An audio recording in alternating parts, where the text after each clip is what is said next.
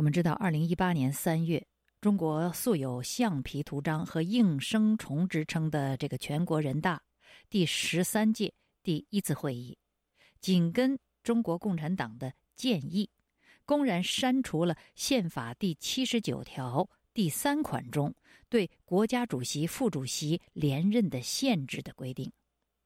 这个规定是：连续任职不得超过两届。这一删除呢，就使得当时连任国家主席和军委主席职务的习近平终身制的这个靴子砰然落地。此一举震惊了世界，也引发了中共内部元老派和有志党内民主和官员的不满。一时间，海外舆论哗然，党内私语弥漫，民间则非议沸腾。而党的喉舌，就是那些官办的媒体，对习近平的鼓吹就由此开始加剧。各位听众朋友，这里是自由亚洲电台，北冥非常时，我是主持人北冥。常识，非常识，北冥非常时。本台二零一九年开播人文栏目《北冥非常时》。北冥非常时，消解末法社会反人性的常识，彰显中西文明主流正脉。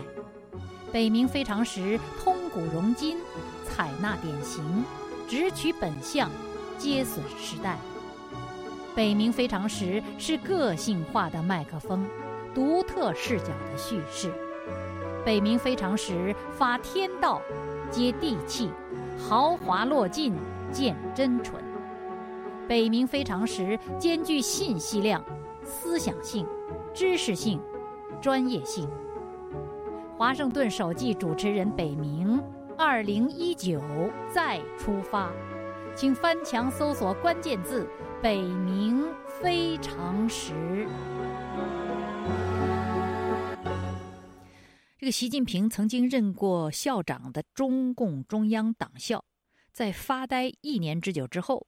在二零一九年的七月到八月不到一个月之间，突然在他们的网上连续推出了鼓吹习近平厦门政绩的系列访谈文章。这些访谈总标题是“习近平在厦门”，但是先后刊登出来的十三篇访谈，没有一篇的内容直接谈一谈习近平同志在厦门工作的成绩。却全部是习近平的为人处事的特点和工作作风的特征。比方说，我们从标题就可以看出来，这些标题是小标题啊，就是访谈的小标题，是习近平提倡年轻人要自找苦吃，习副市长端起村支书递来的黑茶杯就喝，习书记两次来到我们军营。像习副市长这样对地方志感兴趣的领导不多见。习近平同志对普通干部关怀备至。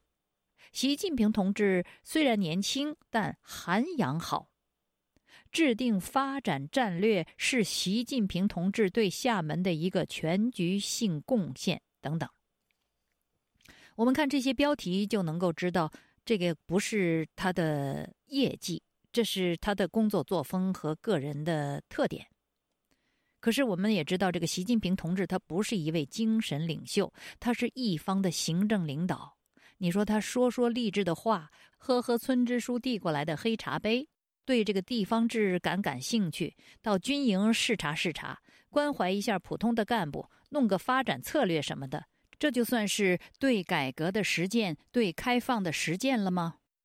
顺便说一下，“对改革的实践，对开放的实践”这句话是习近平同志在二零零六年接受《厦门日报》专访时他自己说的原话。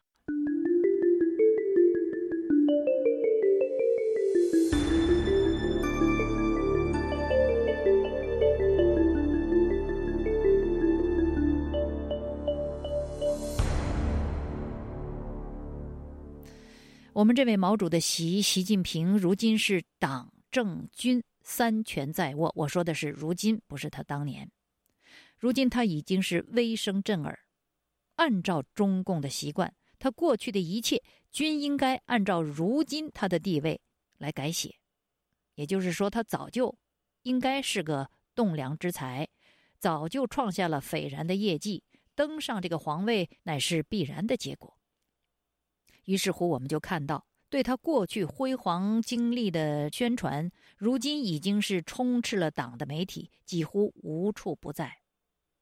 可是，即便是如此轰轰烈烈的鼓吹和造势，我们看他的厦门业绩，中央党校却只能拿出他那时的言谈、喝茶、走军营、查方志，甚至品行涵养来说事儿。这就让熟悉中共官媒造假作假能力的读者们不得不琢磨一下了：习近平在厦门究竟他的政绩如何？为什么如此大张旗鼓的宣传阵势，竟也说不出个所以然来？连标题这个系列采访的标题是“习近平与厦门的几个鲜为人知的故事”，这标题也是一反当局宣传起人来的那种宏大叙事的口气，弄得都有点贫血之嫌，对不对？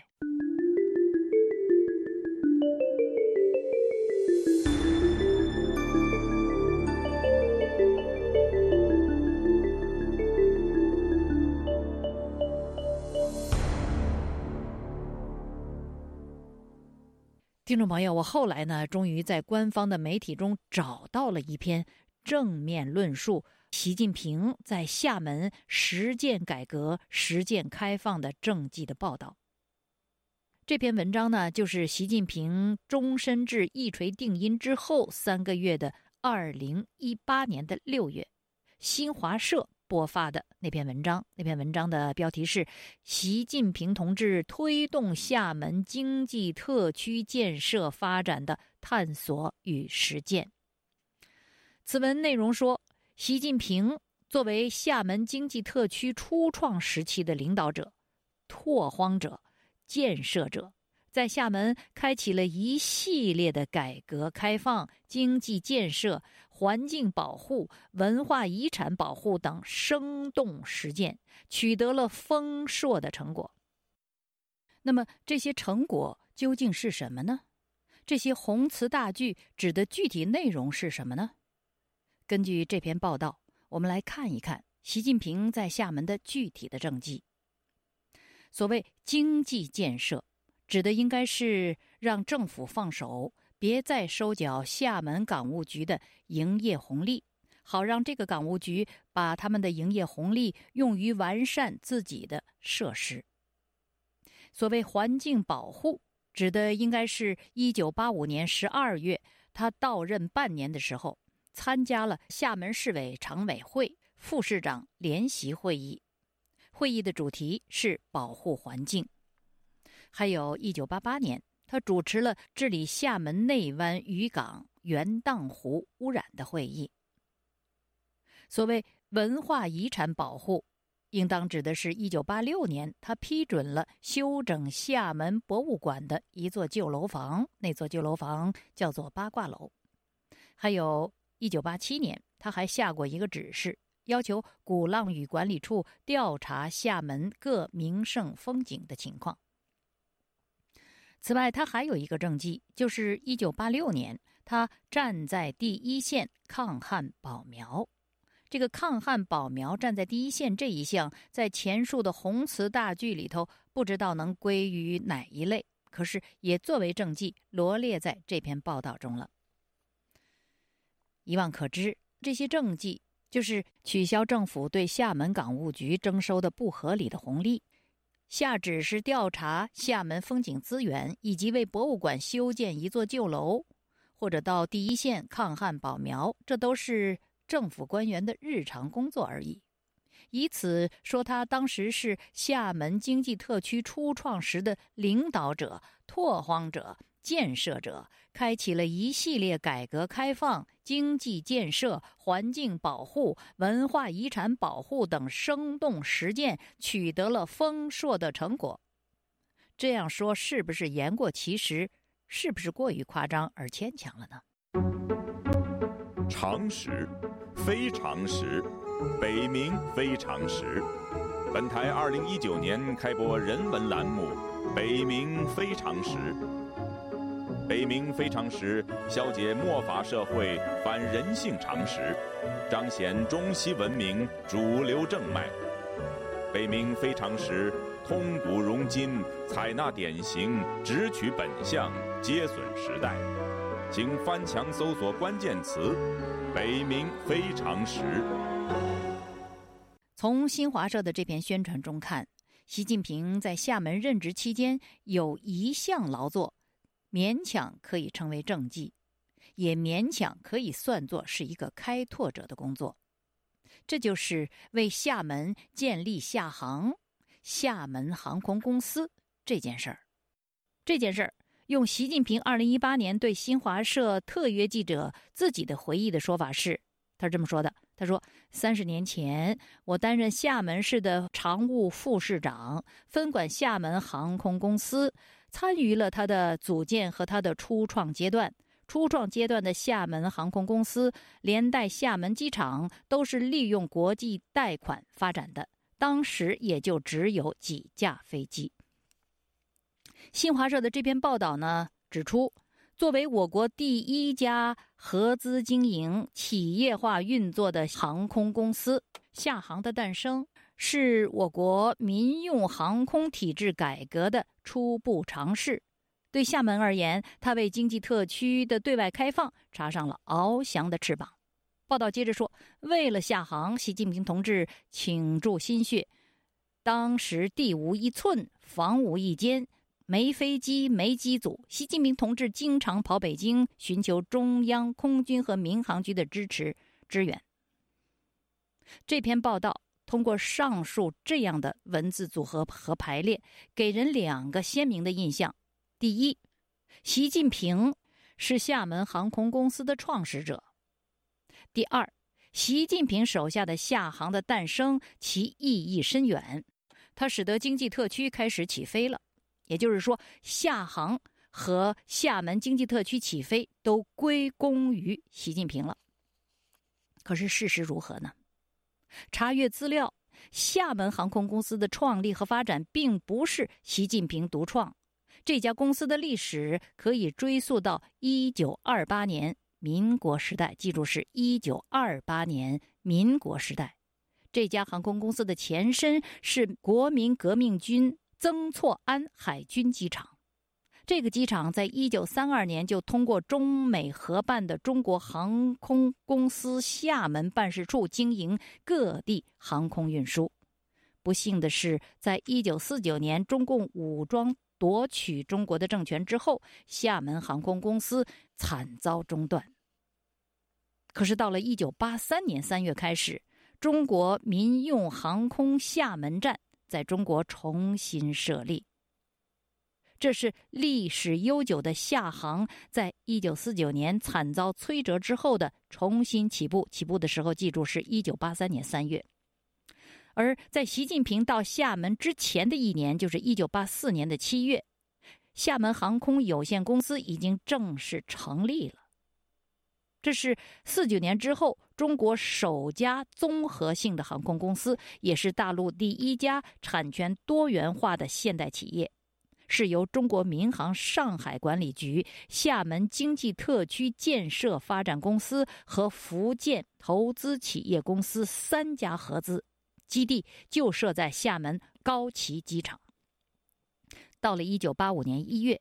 习近平还在河北正定，因为走后门提拔受阻而颜面扫地的时候，厦航已经以租赁飞机、代飞航班的形式开始运营了。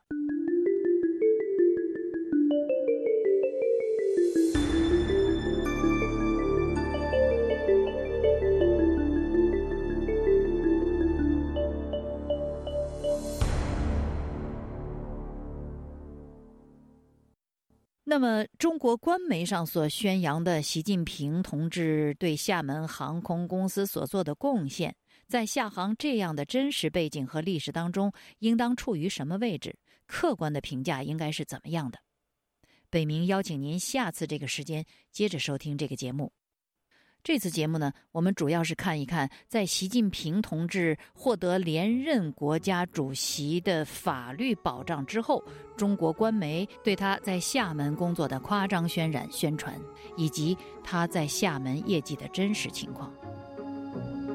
下次这个时间，我们还要看一看，在他自己权力路上隔三差五就跳一次槽的习近平，在厦门为官三年之后。